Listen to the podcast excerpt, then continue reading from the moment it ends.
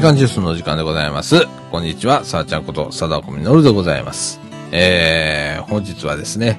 えー、2016年の4月の17日日曜日、えー、時刻の方は10時24分という時間でございます。朝でございます。はい。えー、で、えー、かつ、今、さだちゃんのえー、仕事部屋で、えー、収録をしておるわけでございます。はい。えー、皆さん、あのー、もうね、十分、あの、テレビなどで、えー、ご存知だと思いますけれども、えー、熊本県、えー、を中心にですね、えー、地震が、あ起こりまして、えー、今ね、えー、大分県もね、えー、地震がありまして、ということで続いておりますね。えー、余震も、ちょっと大きめな余震が続いているという状況で、えー、今日3日目になるんですけれども、はい。えー、テレビなどを見ていると、避難所生活の方の状況だとか、あそれからライフラインの情報なんだか、いろいろ入ってくるわけなんですけれども、えー、これからですね、えー、災害ボランティアというのが、あ募集をされていきます。えー、今日はですね、ちょっと予定を変更してですね、えー、この話を中心に、えー、少しやっていきたいと思います。はい。えー、ということで、みかんジュース、この放送は NPO 法人三島コミュニティアクションネットワークみかんの提供でお送りいたします。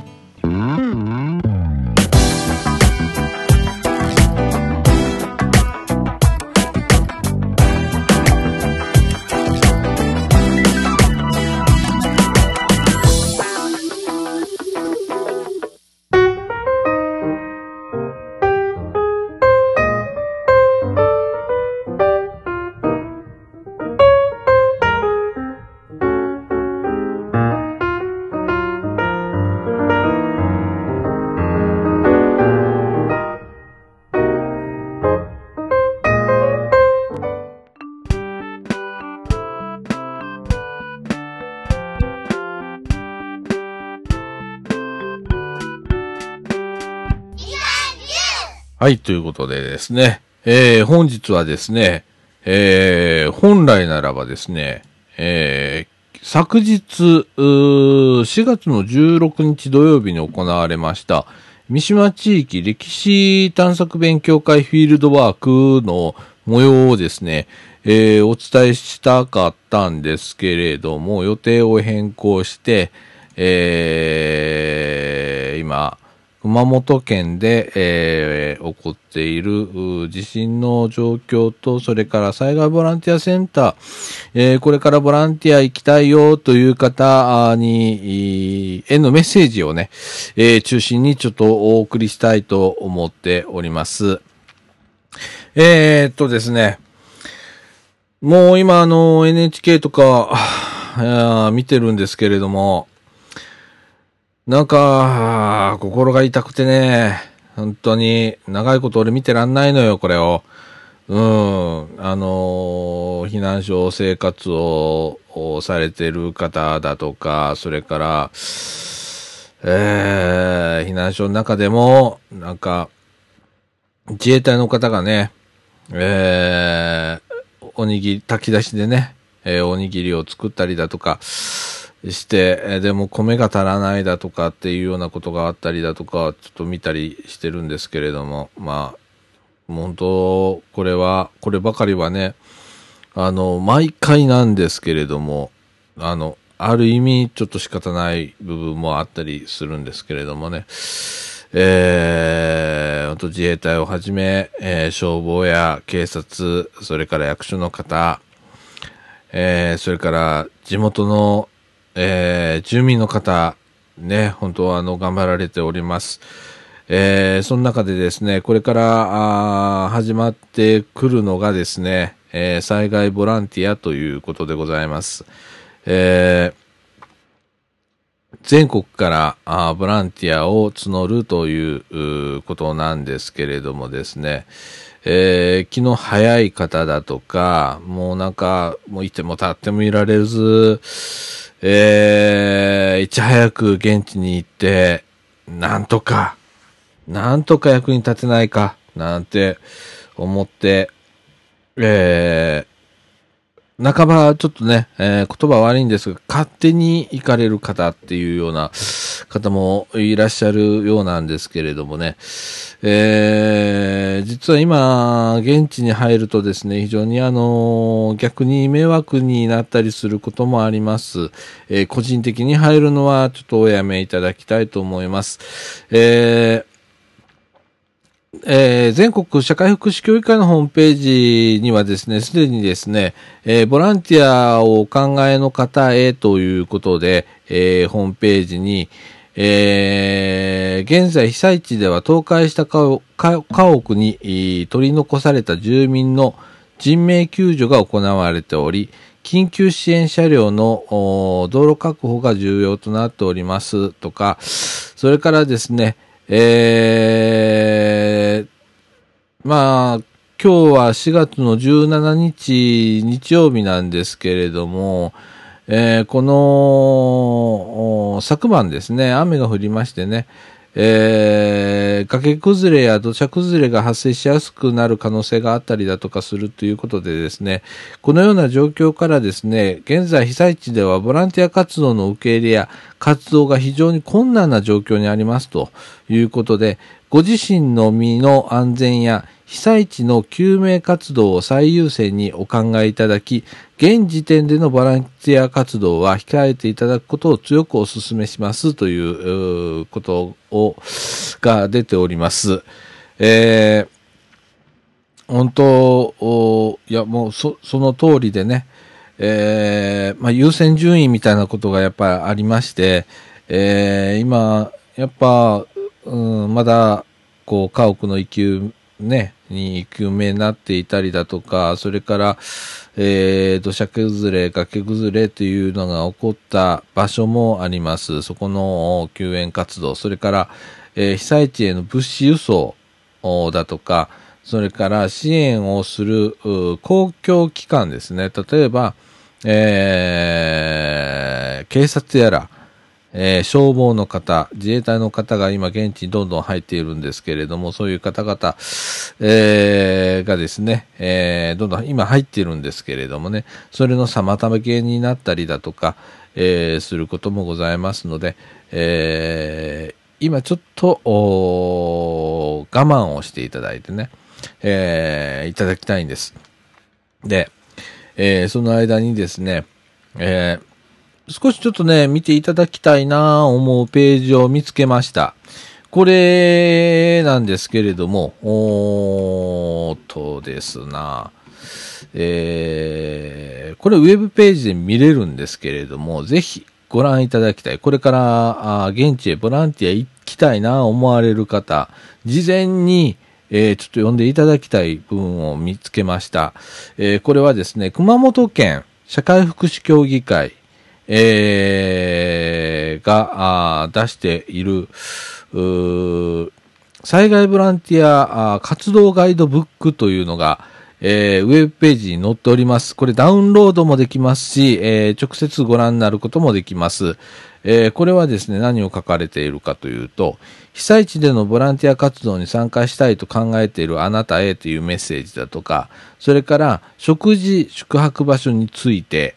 それから蛍光品、それから蛍光品持っていくものね、それから持参品についてということだとか、それから交通手段についてだとか、安全の確保についてとか、それから未成年の方の参加についてだとか、主な活動内容についてだとか、え、活動中の銃の心構えとか、それから問い合わせマナーについてだとか、交通規制の有料道路の通行許可についてだとか、ボランティアの車両の有料道路の交通料金の免除についてだとか、航空機の手荷物料金の免除についてだとか、ね。それから、えー、これもね、もう一つ、こっちも重要なんだけど、えー、残念ながら被災地には行けないんだけどなんかしたい、支援をしたいあなたへというようなメッセージとして、えー、現金寄付金による支援できますよだとか、それから被災地の品物を買うっていうことも、えー、これ支援につながりますよだとか、それから被災地に行く人を支援する。例えば、災害ボランティアに今から、えー、行くんだっていう方の支援をするっていうことも支援ですよだとか、それからメッセージによる支援、これお手紙とかもそうですね。それから風評被害を広げない。それから買い占めをしないというようなことが書かれている、えー、ガイドブックになります。で、えー、これ本当あのー、今からね、えー、まだやってませんよ。まだ、あのー、災害ボランティアセンターで募集はあ一切しておりませんが、えー、これから始まります。はい。えー、数日経てば始まります。もしかしたら、この放送、これ今、17日に収の日曜日に収録してるんですけれども、えー、配信が、えー、19日の火曜日になります。えー、その頃には、もしかしたら一部の市町村では、災害ボランティアセンターっていうのが開設されて、えー、県外の方のボランティアの受け入れをしますということになってるかもしれませんけれども、まず、あの、えー、行く前に、えー、読んでいただきたいなと思ってます。この災害ボランティア活動ハンドブックっていうの。えー、熊本県の、社会福祉協議会というところがあるんですけれど、ここのウェブページに、えー、このガイドブックが出ております。これぜひ読んでから、よく考えてから、えー、災害地のボランティアへ行っていただければなって思います。はい。えー、その中からね、ちょっとかいつまんでなんですけどご紹介したいと思います。えー、まずね、えー、被災地でのボランティア活動に参加したいと考えているあなたへというメッセージが出ております。その中にはですね、被災地への生活支援や被災地の復興支援のボランティア、これをですね、すべてあの、災害ボランティアと呼んでるんですけれども、この活動に参加する際は、いろいろな準備が必要となりますと。無計画に被災地へ向かっても、欠航、運休、通行止め等で現地入りできなかったり、現地に到着してもボランティアの募集が行われていなかったりする場合もあります。被災地の市町村に設置してされるえー、災害ボランティアセンターで最新の情報を入手し、綿密な計画を立てて現地に向かいましょうということでございます。はい。えー、っと、まずあの、災害ボランティアにね、参加される場合はですね、次のような点にご留意くださいということで、まずですね、食事、職場、食、食事やですね、宿泊場所についてということでね、えー、被災地のボランティアセンターでは基本的には食事、宿泊場所の用意はされません。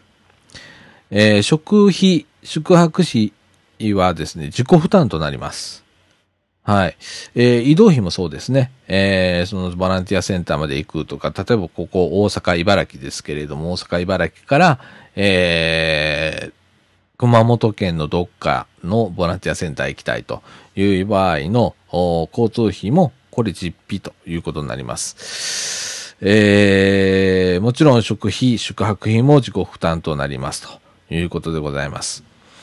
えー、避難所に宿泊しながら長期のボランティア活動を希望する方もおられますが、避難所は被災者の方が避難する場所であって、ボランティアが宿泊する場所ではありませんということでございます。はい。えー、現地やその付近で被災のなかったホテルや民宿への宿泊、車中泊、テントと寝袋を持参しての寝泊まりなど、各自で確保してくださいということでございます。えー、災害ボランティアセンターによってはボランティアがテントを張れるスペースや駐車場をホームページ等で紹介している場合もございますので、えー、ぜひご確認くださいということでございます。はい。それからあ、持っていくものについてなんですけれども、水害や震災など、災害の種類、電気、ガス、水道、交通網など、ライフラインの復旧状況、季節によって準備品が異なりますが、基本的には次のようなものが必要となりますということでご紹介されております。えー、その中ではですね、作業着、ね、汚れてもいいやつね。で、これね、長袖長ズボンにしてくださいということでございます。それから帽子、これキャップ型の帽子にしてくださいとか、雨具を必ず持ってきてくださいと。えー、これカッパ、レインコート等ということでございます。それから防塵マスク、作業用ゴーグル、軍手、作業用のゴミ、ゴム手袋、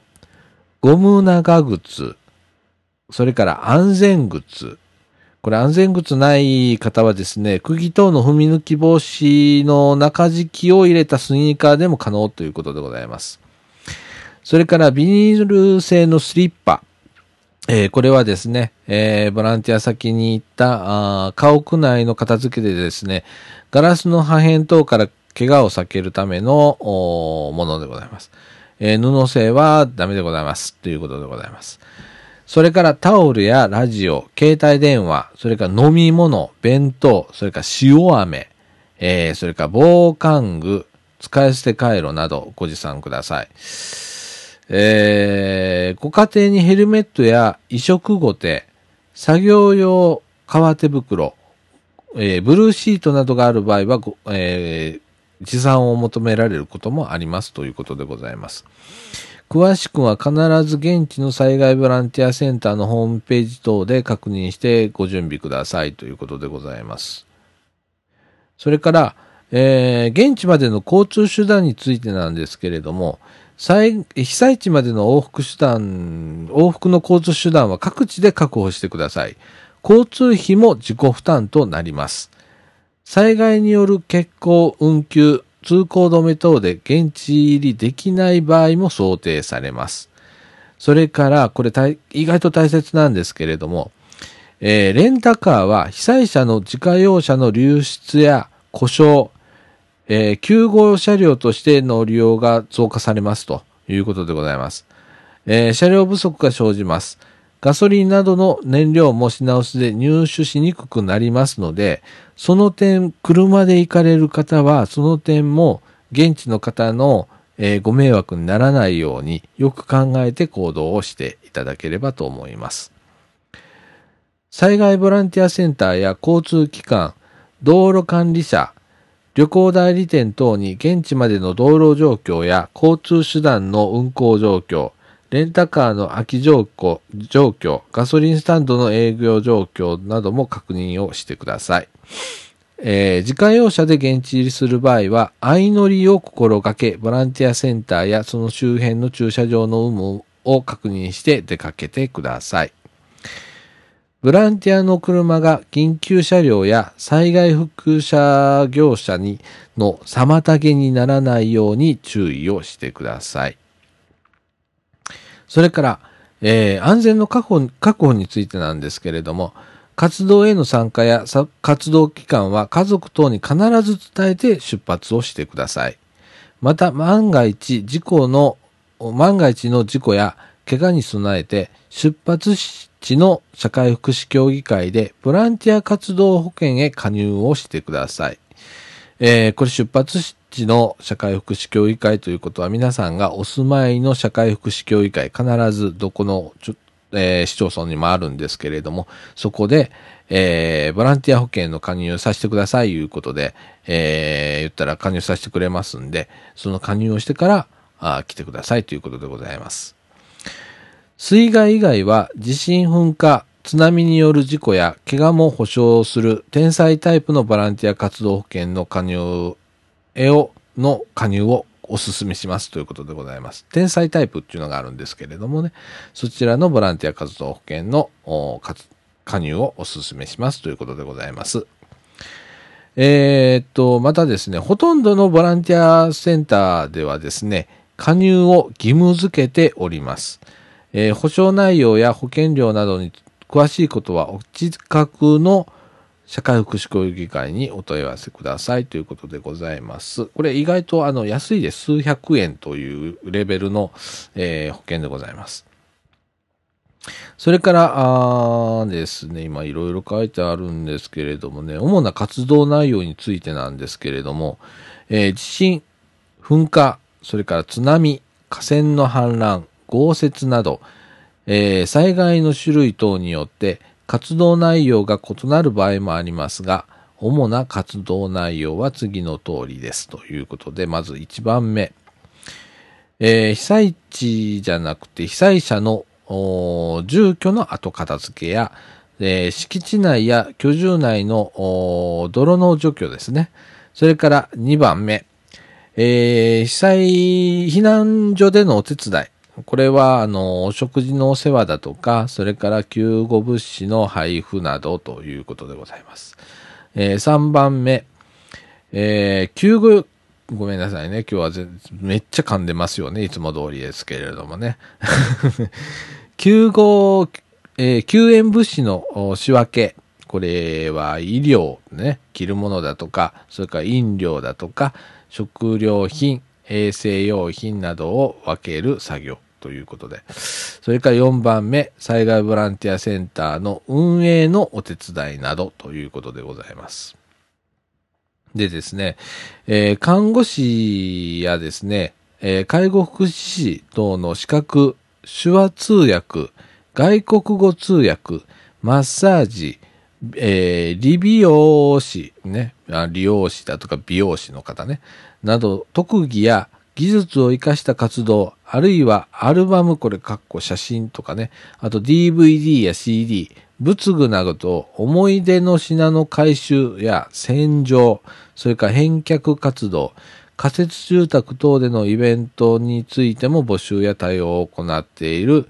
えー、センターもありますということでございます。えー、詳しくはですね、え、被災地の災害ボランティアセンターのホームページ等でご確認くださいということでございます。で、あとはですね、えっ、ー、と、活動中の心構え、えー、だとかね、これ本当にね、いろんな心構えね、役に立つんだ、ね、とか、あと、えー、ボランティアセンター行ってもね、えー、今日の作業はありませんとか、あと天候によっては今日は中止をしますとかいうことがあります。それから今回はまあ地震の災害になるんですけれども、震災ということになるんですけれども、えー、震災に、例えばまあ大きな地震があ余震として、えー、起こった時には、えー、今日の作業は一切中止になりますとかいうこともありますので、えー、そういうところも、十分に理解していってくださいということでございます。それから、あの、待つこともすごい多いんですよね。えー、当日、ね、えー、災害ボランティアセンター行って、えー、いろんなこう、オリエンテーションだとか、マッチングだとか、まあ、受付もそうなんですけどね、えー、いろいろあるわけですよ。えー、その中ですごい待ち時間があったりするんですけれども、待つこともボランティアって言われてます。えー、本当あの、ね、よく、なんで俺こんなん来てんのに、こんなん待たせやがってとかっていう人いらっしゃるんですけれど、待つのもボランティアです。はい。えー、き、あの、気長に、えー、待っていってください。それからお問い合わせについてなんですけれども、あの、よく電話で、えー、直接被災地のボランティアセンターに問い合わせたり、メールでとかっていう方いらっしゃるんですけど、なるべくこれ避けてください。えー、ホームページ等に詳しい状況、それから今日は、あこういう作業がありますまで行くところもあるんですけれども、えー、少なくとも今日は活動しますだとか、今日は天候が悪いので中止しますだとか、えー、いうようなことが、載ってます。はい。なので、えー、それを確認して出向いてくださいということでございます。えー、電話や、あそうですね、えー、メールの問い合わせはなるべくお控えくださいませ。えー、などなど、いろいろこう、このガイドブックはね、本当にね、いろんなこと載ってるんですが、ぜひ読んでいただきたいと思います。えっ、と、熊本県の社会福祉協議会のホームページに載っております。えー、災害ボランティア、どんな、ちょっとごめんよ。えー、災害ボランティア活動ガイドブックということで載っておりますんでね、ぜひこれをね、今のうち読んどいてください。で、読んでるうちに、えー、あと数日ぐらいで、えー、熊本県下いろんな市町村が災害ボランティアセンターっていうのを立ち上げてきますので、えー、それを出た時にね、えー、ぜひ行ってみてください。で、その時に、もう一つ、ちょっとね、気をつけていただきたいことがあるんですけれども、えー、まずはですね、交通状況だとかいろんな、まあ、あのー、条件によっては、まず、えー、市町村内の住民の方のみ募集しますということがあったり、県内の方のみの募集となりますということもあります。えー、そういうところも、あのちゃんと確認してからあ言っていただければと思います。で、えー、もう一つは、あよくわかんない時はですね、えー、皆さんお住まいの地域の社会福祉協議会にぜひお問い合わせください。例えば、ここ、茨城市だったら、茨城市社会福祉協議会にお問い合わせをしていただいたりするとか、相談していただけると、えー、いいと思います。えー、現地、あのー、ボランティアセンターも社協さんも、えー、混乱しております。はい。大変忙しくなりますので、えー、なるべく、地元の社協さん、えー、に、相談をしてみてください。えー、そんな感じでございますけれどもね。はい。いや、あのー、本当にね、皆さん 急いでね お、もう本当にみんなこう、テレビとか見見るじゃん、割と見たら困ってる人だとか、ね、あのー、どうしても見ちゃうんで、えー、一刻も早くに現地入って役に立ちたいって思う方、これいっぱいいらっしゃると思うんですけれども、えー、実際現実問題として、えー、今現地では受け入れ体制が全く取れません。えー、それより先にまだやることがまだたくさんあって、えー、災害ボランティアっていうのはこの後になりますので、えー、大体まあ発災後3日から1週間後に、えー、災害ボランティアが立ち上がるというようなことなんですけれども、えー、災害によってはもっとかかることもありますのでね、えー、ぜひホームページ等でですね、まず確認をしていただいた上で、えー、行っていただければと思います。はい。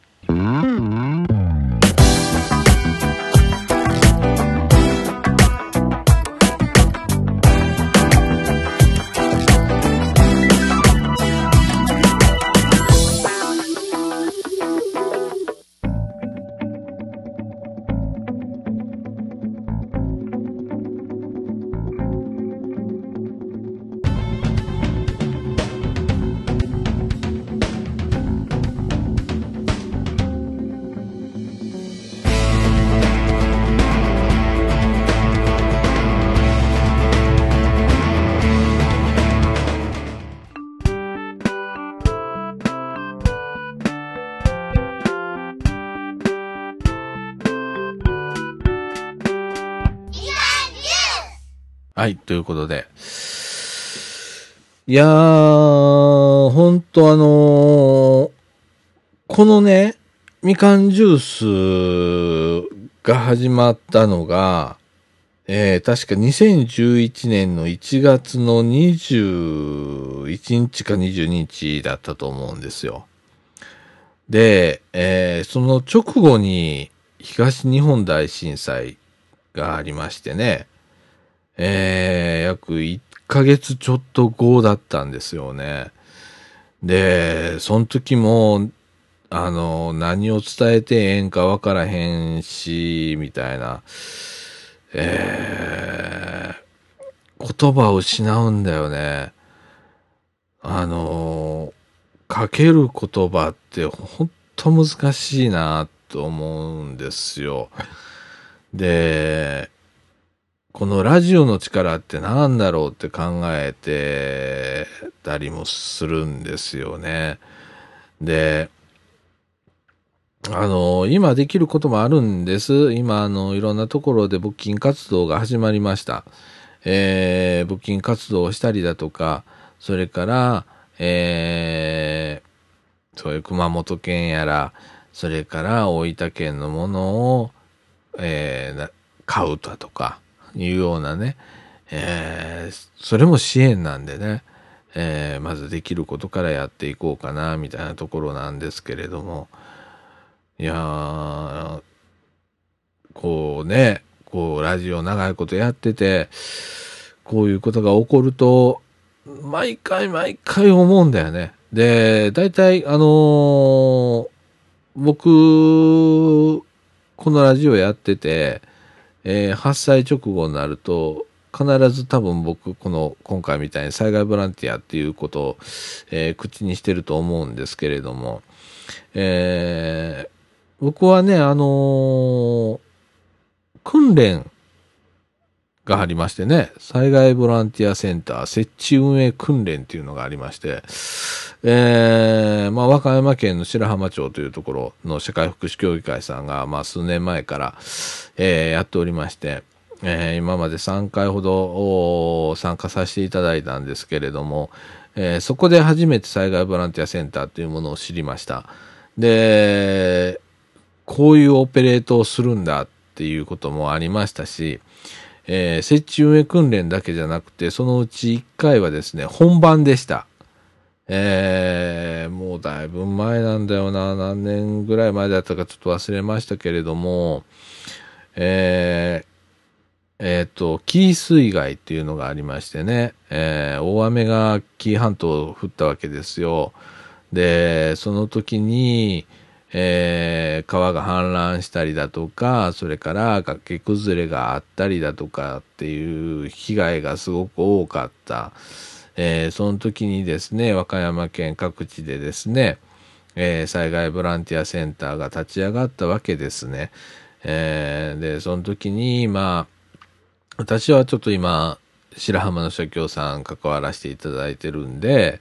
えー、災害ボランティアセンターのホームページの方を担当させていただいたんですね。で、その時に何を発信するべきか、えー、どういうタイミングで、どういう表現で、えー、どうやったら正しく伝わるんだろうっていう、すごく葛藤がその時ありました。えー、で、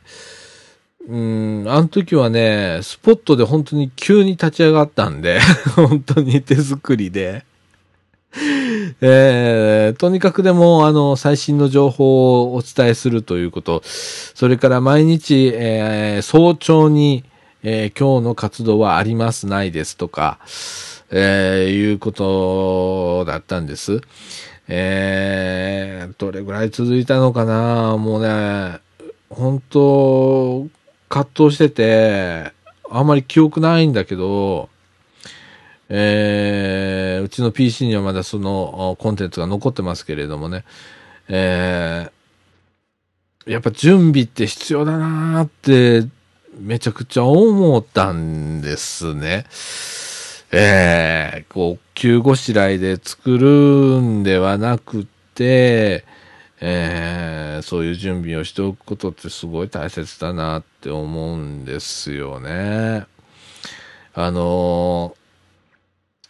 うん、一般の方もそうですよね。えー、被災者になった時にね、何を持ち出すかというのね、えー、また持ち出せるような環境にあるか、準備をしているかとかね、いうのがあると思うんですけれども、なかなかなかなかそれが、ね、えー、災害といってもいろんな災害があるわけで、えー、天災、地災、地災、ね、えー、ね、地震でも、えー、今回みたいな、揺れというものですよね。えー、かと思えば、東日本大震災の時は、えー、津波という要因が多かった。これによってはもう全然また動き方も違うしとか、うーん、すげえ難しいなと思いつつ、もうですね、えー、うちではですね、あの、旅行するときのゴロゴロあるじゃないですか。旅行カバンの。キャリーバッグいうやつですかあれって普段使わないじゃないですか。ね。で、その中にうちは、えー、最低限のものを入れてあるんです。で、それをゴロゴロしたら、もうとりあえず、えー、何日生きられるかはわからへんけれども、まあ、そ何日かは困らんような、えー、例えばお水ね、えー、おなんえー、ペットボトルを何本か入れて、それから下着を入れて、着替えを入れて、それから石鹸だとか、ラジオだとか、電池だとか入れて置いてあるんですけれども、ね。でもそれが完璧ではないんですよね。完璧って多分ありえないと思うんですけれども、うーん、難しいなーっていつも思いますよね。うーん。あのー、本当起こる起こる災害が、なんていうんかな、まあ、昔だったら、阪神淡路大震災があったり、中越地震があったりだとか、えー、東日本大震災があって、とか、えー、とか水害があったりだとか、っていう、それぞれ特性もあるしね。ほんとね、起こるたんびに事態が違うんだよね。必要なものも違うし、うん、難しいなと思いつつ、うん、でもなんか最低限の、まずは、あの、自分の身を守るいうのが、えー、一番最初の必要なことなんでね、えー、そこの部分でできるだけのことは、やっていかんとあかんな言うて。で、この間も、ね、あの、この熊本の地震があったと、後にね、かみさんと夜ちょっと喋ってたん、寝袋でも買おうか、言うて。うん。あの、まあ、あったかい時期はいいじゃないですか。ちょっとね、外で寝ようがあれだ。これ寒かったら大変だよねって。で、もしかしたら、あの、避難場所に入れないことっていうのもあったりだとかっていうのもあんじゃないかなって。うん、じゃあ、野外か、とか。もうこれ、冬だったらえらいことなるよな、言って。いや、でも寝袋いいらしいよ、とかで、寝袋じゃあ2つ買っとくか、みたいな感じの、ちょっとこの間話してたりしてたんですけれども。そういうあの家族の中でね、えー、ちょっとお話をするだとか、で、僕、ちょうどね、この作業の後に作るん、実際ほんまに作るんですけれども、えー、うちはあの、神さんと二人住まいなんですけれども、連絡先だとか、取るべき行動を書いた、えー、名刺代のカードを作って、それをそれぞれ、えー、お財布の中入れとこう、言うて。うん。あの、電話番号を書いたりだとかね。で、あのー、どこ、避難場所はどこにするかだとかっていうようなことをね、えー、あらかじめ書いてだとか、えー、発災時に、まあ、例えば伝言ダイヤルをまず使おうっつって、まず自分が、えー、無事だったかどうか、どこにいるかいうメッセージをどっか残さなあかんよなって。えー、それはほんな伝言ダイヤルにしとこうとかいう決まり事を書いた名刺代のものを作ろうっつって。で、その時には、えー、お互いの携帯電話の番号と実家の番号とか、そういう名の携帯電話の番号とか入れとこうつって。えー、これなんでか言うたら、あのー、今これ、スマホとか携帯なってるでしょ。ほんならね、あのバッテリーなくなったらね、連絡先わかんないんだよね。なんで、いや、これはちょっと、それにも変えとくべきやな、いう話をしたりしてたんですよ。で、多分そういうことが、まあ必要なんかなと思って。で、なかなか普段そういう話をすることないんだけど、やっぱりこういうことが起こると、そういう話になってって、で、その時にもう動いちゃおうと思って、この後作って、えー、パウチして、で、綺麗にチョキチョキって切って、で、お互いのお財布の中なり、えー、必ず身につけてるものにそれをつけておくいうようなことしような、言うて、えー、言うて、今日作るんですけれどもね。あの、それぞれ皆さん、あのー、少しずつやけど、できることってあると思うんですよ。で、えー、そういうことを、ちょっとしたことでもいいんです。何でも、そういうカードを作るだとかでもいいし、えー、あとは、日頃のね、このラジオでも何回もあの、ご紹介してるんですけれども、日頃から自分のよく使う場所、それからよく使う交通網とか駅だとかね、それから職場、学校だとか、まあ、家もそうなんですけれども、そこで何か起こった時にどう行動するかシミュレーションするっていうやつね。ね、えー、それすごい重要なんですけれどもね。えー、例えば電車、いつも通勤、通学で使ってる電車、この中で乗ってて急になんか起こった時はどうするかいうのちょっと頭の中で考えてみるだとか、えー、地下街にいた時にね、よくここ地下街よく通るよな言って、ここで何か起こった時にはまずどういう行動すべきかなとかって考えるだとか、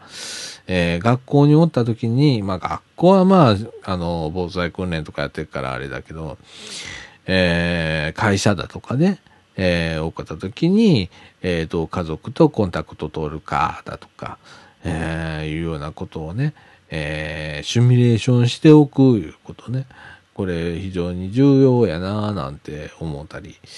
えー、しますけれどもね。えー、非常に難しいことでございます、本当に。えー、いくら考えても、いくらでも出てきますから、ねえ、本当あの、うちなんか、あの、BCP って言ってね、ビジネスコンティニュードプランニングっていう考え方があるんですよ。これは事業継続プランっていうことでね、何かあった時、ね、こういう災害があった時に、えー、ビジネスを継続するプランを立てるっていうね、BCP っていう考え方があるんですけれども、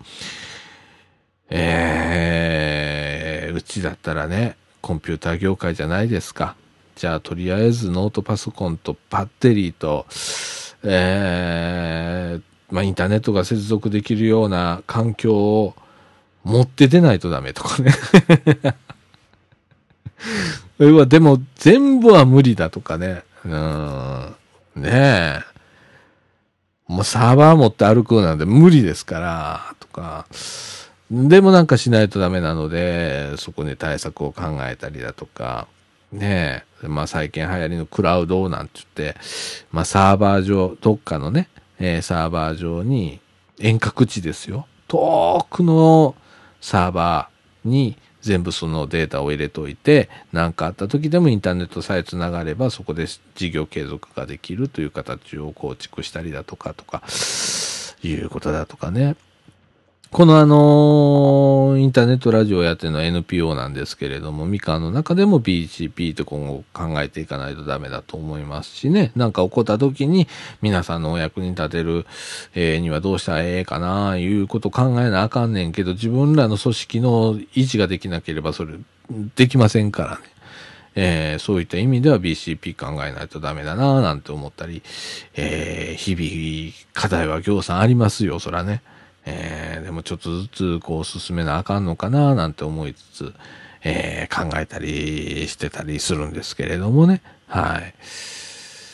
いやいや、今もね、えー、テレビをこうつけて、それを見ながら、ちょうど NHK がね、インターネットでもテレビ放送が今見れるっていう、こう、緊急時にはそうしてくれてるんですけど、それをこう、ディスプレイ映しながら、それ見ながら喋ってるんですけれどもね、大変ですよね、本当にね。ご飯をね、もうなんか、ねえ、あの、今日もなんか朝ごはん自衛隊の方がね、あの炊き出しでご飯をこう作っておにぎりにして配布するんだけど、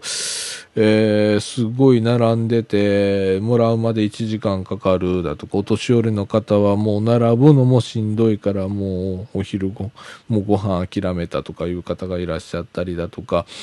あるいはなんか米が足らないだとかっていうところがあったりだとかね、えー、するんですけれども、ほんとどうにかなんないのかなって。でも100%は多分、どんな災害にも100%の対応無理なんで、難しいなぁなんて思ってます。はい。えー、ね。皆さん、あの、まずできることから少しずつ、やっていきましょう。で、えー、熊本や、それから大分でこれから、えー、ボランティア来てください、お願いします、いうことになる、なります。必ずなります。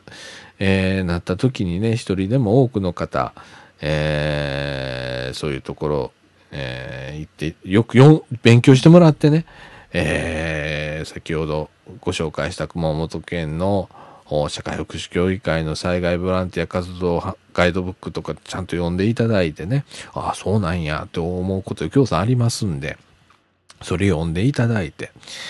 えー、パッといけるように、えー、していただければなと思いますし、えー、もしかしたらですね、東日本大震災の時にはね、ボランティアバスっていうのが茨城市出たんですよ。えー、5000円ぐらいだったかな。えー、バスで被災地まで行って、ボランティア活動してからバスで帰ってくるいうなようなやつなんですけど、もしかしたら、茨城あるかもしれませんけど、まあ、まあ、もし、あの、やるんでしたら、もう、ここ、ここでもまた告知させていただきますけれどもね、えー、そういう取り組みだとか、ね、これから続くと思いますんで、ぜひ、始まれば、皆さん参加してみてはいた、いかがでしょうか。はい。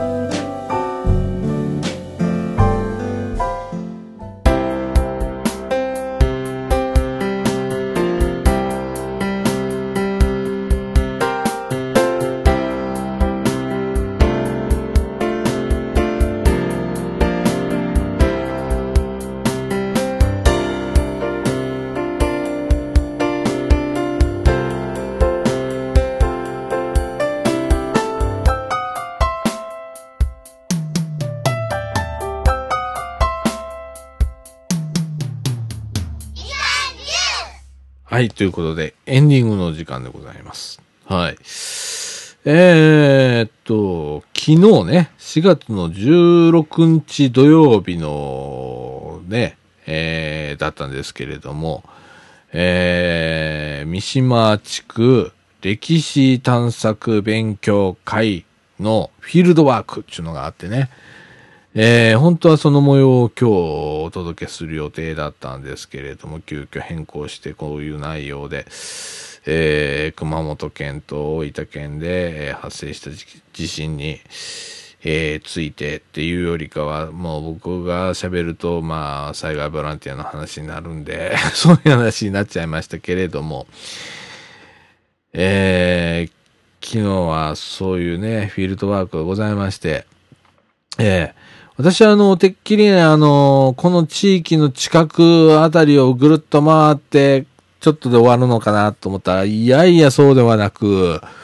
えー、ちょうどね、掃除時からですね、えー、西河原公園へ向けて歩きまして、そっから、えー、あれは川端通り、それから、あなんだ、桜通り、ずっと、まあ、言うたら元茨城川をずっと沿って歩いて、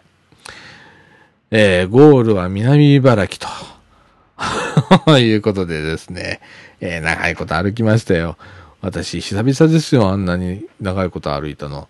で、おかげで、あの、今日股関節が痛くって痛くってもうね、あの、帰ってきてた足が棒になるってああいうことなんだね。本当に膝曲がんなかった。うん。えー、いうことでね、あの、昨日行ってきたんですけれども、あのーね、この地域、茨城城ってね、お城があったんだ、とか。茨城城ってあったの？みたいな。だとかね。えー、茨城川って昔あってね、とかって。えー、もう今、あちょうど桜通りとかね、川端通りって茨城あるんですけど、そこがまた元茨城川ということで、えー、川だったらしいんですよ。えー、で、昔はこんな風景だったとかね、えー、いろんな勉強させていただいたり、最後はですね、なんだ、歴史資料館みたいなとこ行って、銅鐸っていうの？ね、銅鐸をこう、見たりだとか、えー、しましたけれどもね。はい。私ね、あんまりね、古い歴史って疎くて、えー、よくわかんないんで。どちらかというと、あの、近年、それも、あの、昭和60年代後半。自分が生まれた頃からぐらいのこの街の変化にはすごく興味あるんだけど、ねえ、あの、あんまり古いことはあんまり興味な、な、なかったんで うん。でもあの、なんかいろいろとね、ここではこんなことがあったんですよ、みたいなことをね、えー、中里先生だっけが、あすごいお詳しい方がいらっしゃってね、教えていただいて、本当面白かったですよ。はい。ほんで、いい、いい、あの、運動になりました、本当に。はい。えー、今後もね、あの、今後もってこ、この三島地域歴史探索勉強会っていうのはですね、地域の活動としてですね、もう長年ずっとやってる、あの、勉強会らしくて、えー、勉強会っていう座座学みたいなものと、それからフィールドワークを交互に今後やっていこうということで、えー、月1回ぐらいペースで、えやっていくらしいんです。はい。えー、ぜひ、あの、皆さんもね、えー、ご興味ございましたらですね、えー、掃除時命愛夢センターの方へ、えー、一回聞いていただければ、ああ、はいはいはいはい、あ参加されますか？わかりましたみたいな感じで受け付けてくれますんで、えー、誰でも参加できるので、えー、もしよかったら、えー、そういうのありますんで参加してみてください。はい。えー、それからですね、えー、っと、街角デイハウス日向ニュースが届いております。すいません。先週本当は、先週やるはずだったんですけれども、えー、できませんでした。えー、ご紹介したいと思います。えっ、と、街角でハウス日向ではですね、4月の行事予定といたしまして、えっ、と、えっ、ー、と、25日月曜日は対象ごと教室、それから、あ14日終わってね、えー、21日木曜日は民謡教室、それから19日は無理だね。えっ、ー、と、22日金曜日は長岡天神、えー、深山霧島つつちの鑑賞会行いますということです。えっと、27日水曜日は外食ランチで、それから28日木曜日は保育所との交流とお誕生日会を行いますということでございます。お誕生日会4月は2名ということでございます。それから、えっ、ー、とあ、年度始まりでございますね。えっ、ー、と、年間の行事予定も出ております。えっ、ー、と、5月はですね、兵庫県の保育そうですよ。えっ、ー、と、多財神社っていうとこ、多祭神社？多祭神社？えー、っていうとこ、天然記念物の千年富士見に行くそうでございます。えっ、ー、と、6月は散散歩って読むのかなこれ、浄水場。えー、を見に行くと。えー、7月はエキスポシティ水族館行きますと。えー、8月は、あ夕涼み会を行いますと。えー、9月は敬老会ありますよと。えー、10月は亀岡公園コスモス鑑賞会行きますよと。えっ、ー、と、11月は池田ラーメン記念館行きますよと。えー、12月は合同クリスマス会ありますよと。えっ、ー、と、1月は新年会ありますよと。それから2月は万博の梅林見に行きますよと。それから3月は、あ桜の花見しますよ、と。その他、毎月外食ランチデーがあったりだとか、えー、いろいろ、本当おひなたいろいろやっておりますのでね、皆さんぜひご利用くださいませ。えっ、ー、と、町方デイハウスひなたはですね、えっ、ー、と、茨城市立総除寺命愛夢センターの中で行っております。えっ、ー、と、月曜日から金曜日まで、えー、朝の10時から4時だったと思います。まで、えー、空いております。えー、ひなたのご案内でございます。入会金は2000円。これ初回のみでございます。えー、利用料はですね、えっ、ー、と、午前250円、午後250円。これ終日で500円ということでございます。えー、その他、あお昼ご飯ね。お昼ご飯食べたいなっていう方は500円。別途かかります。えー、そしておやつ代、1日のお茶代も含む50円ということで、えー、1日、だから朝10時から夕方4時まで、えー、お昼ご飯ついて、オールで1050円で、えー、ご利用いただけますので、ぜひご利用くださいませ。それから1日体験もやっております。こちらの方はお食事代の500円で、体験ができますので、まずはごでお電話にてお問い合わせください。お問い合わせはですね、NPO 法人みかんの方、えっ、ー、と、624-5050、624-5050まで、えー、お問い合わせください。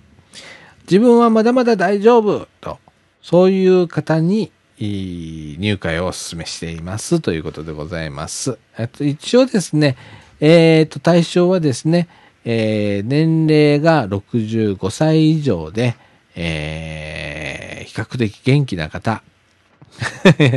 ざっくりしとんなーみたいな思うんですけれども、えー、正式にはですね、介護保険の中で要介護要支援を受けていらっしゃらない元気な方ということなんですけれども、えー、公式には言っちゃいけないのかもしれないですけど、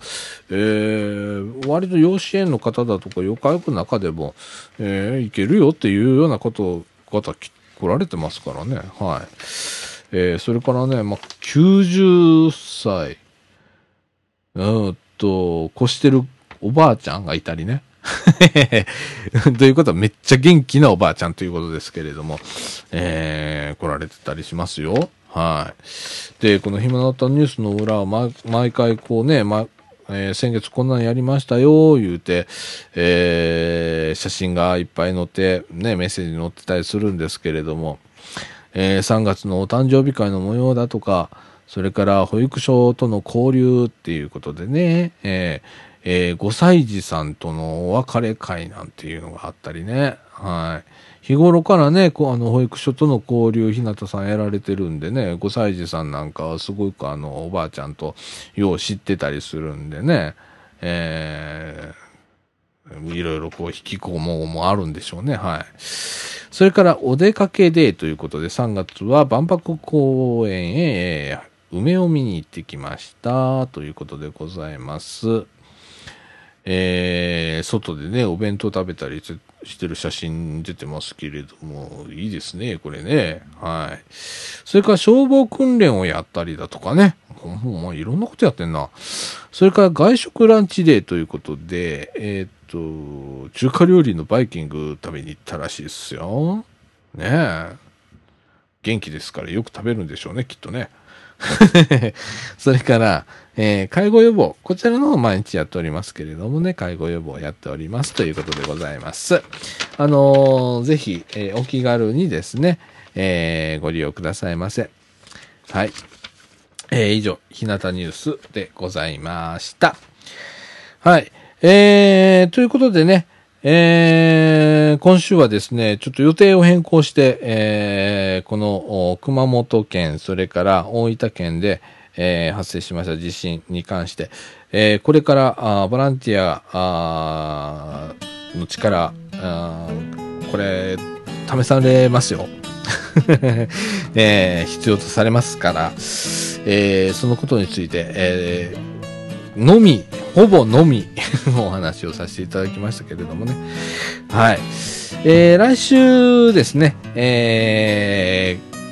ー、昨日行われました三島地域歴史探索勉強会フィールドアークの模様をお伝えしたいと思います。はい。えー、ということでね、まだあの、熊本やらね、大分の辺のね、あの地震心配ですよね。本当地震の余震がすごい頻度で、えー、続いてますしね、あの、私の携帯見たらもうなんかこう、何、これ起こりました、揺れました、揺れました、揺れましたっていっぱい出てくるんで、うわ、またまたまたなんて思って心配して見てるんですけれどもね、はい。えー、またね九州新幹線も止まってるだとか JR もちょっと止まってるところがあったりだとか高速道路もダメだしみたいな感じで大変ですよね。なんかね。でもなんか一日も早くちょっとずつねこう環境が良くなっていけばええななんて思って見てます。はい。はい。ということで、えー、今週こんな感じで終わりたいと思います。はい。えー、ということで、みかんジュース、この放送は NPO 法人三島コミュニティアクションネットワークみかんの提供でお送りいたしました。今週のお相手は、さあちゃんこと佐田岡みのるでお送りいたしました。ということで、今週はこの辺で、さよなら。